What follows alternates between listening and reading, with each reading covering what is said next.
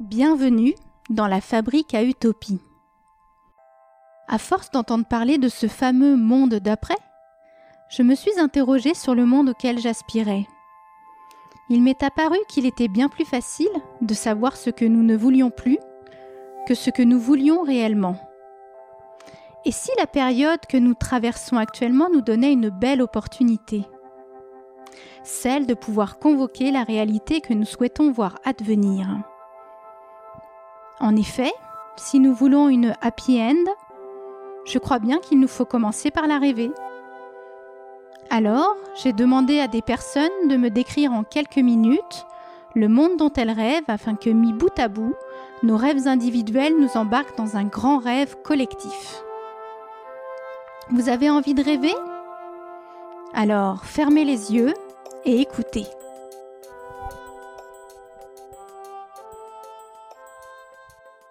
Je m'appelle Éric Théron.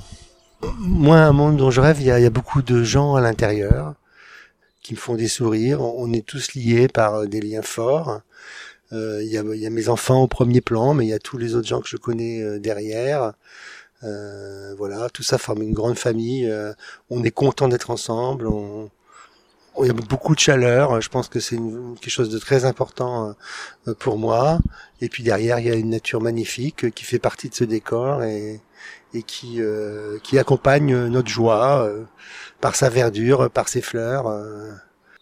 On se sent libéré de beaucoup de beaucoup de choses. On n'a pas de contraintes matérielles fortes. On, est vraiment dans la communion des esprits. C'est le fait qu'on n'a pas forcément besoin de se parler pour se comprendre. Euh, c'est que voilà le simple fait euh, de faire, de dire ou même juste d'être, euh, ça donne du, bonheur aux autres. On les voit et on le voit parce qu'ils sourient, parce qu'ils sont ils sont contents et et, et c'est ça. C'est c'est une façon qu'on a d'être ensemble sans forcément avoir à, se dire beaucoup de choses. Juste par la présence, on, on est bien. Et donc, bien sûr, on, on, se parle quand même parce qu'on a toujours des choses à dire, mais euh, c'est fondamentalement, il n'y en a pas forcément besoin. C'est juste pour faire quelque chose de supplémentaire, mais dans la présence suffit.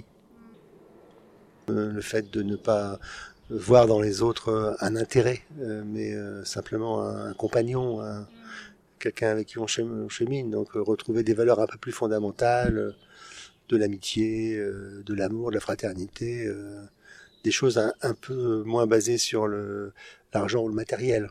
Voilà. Et je pense qu'on aspire à ça. Je pense que j'ai rien contre l'argent, qui est un moyen, mais c'est pas fondamental. C'est quelque chose qui nous permet de de, vivre mieux en, en, permettant des échanges entre les personnes, mais c'est pas le but ultime. C'est l'amour entre les gens.